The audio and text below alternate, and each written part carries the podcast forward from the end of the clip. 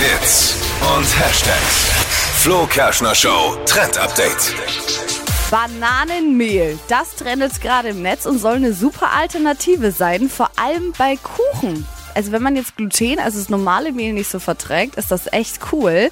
Und das kann man super easy selber machen. Dafür braucht man nämlich einfach nur die Bananenschalen, die man ja eigentlich sowieso wegschmeißen würde. Und äh, das funktioniert so, man nimmt die Bananenschale, kocht die etwa vier bis fünf Minuten und schneidet das dann in so kleine Stücke. Das lässt man dann einfach mal trocknen, einen Tag, ein, zwei Tage. Und dann kann man diese Stückchen eben in der Küchenmaschine zermahlen. Und dann wird daraus so ein Bananenmehl. Hast du schon gesehen? Nee, aber es schmeckt doch bestimmt danach. Ja, es schmeckt so ein bisschen nach Banane, deswegen ist es vor allem bei Kuchen dann ganz cool oder auch bei Keksen, weil es so ein leichtes Bananenflavor Ein- mit drin Einmal hat. Schwarzwälder Kirschbanane, bitte. Ja, ja, genau. Aber es ist nur ganz leicht und ist echt Okay. eine coole Alternative und man kann das natürlich auch im Laden kaufen, wenn ihr sagt, ne, die zwei Tage da warten auf das Bananenmehl, könnt ihr euch das auch im Laden holen. Sachen gibt's.